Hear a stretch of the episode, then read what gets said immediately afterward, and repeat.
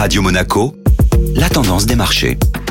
Radio Monaco, la tendance des marchés avec Société Générale Private Banking. Bonjour Clémentine Rousseau. Bonjour Benjamin. Le mois de mai commence sûrement et calmement. Les marchés sont restés calmes sur la séance d'hier avec une légère progression du CAC 40 de 0,6%. Les chefs d'entreprise sont optimistes en Europe et misent sur une amélioration des perspectives cette année. La question qui reste en suspens est de savoir quand. Le discours des banques centrales reste quant à lui accommodant de part et d'autre de l'Atlantique. L'emploi et l'inflation sont encore loin d'atteindre leurs objectifs, aux États-Unis notamment, ce qui justifie le maintien du soutien à l'économie. Le groupe Moderna vient aussi en aide aux pays dans le besoin. Le laboratoire américain va fournir 500 millions de doses de son vaccin contre le Covid-19 au programme COVAX. Le titre Moderna a progressé de 5% en milieu de séance. L'initiative COVAX a pour objectif de collecter et distribuer 2 milliards de doses de vaccins aux pays pauvres d'ici à la fin de l'année. Dans son sillage, AstraZeneca a annoncé pouvoir offrir 1 million de doses au programme. Clémentine Rousseau, merci.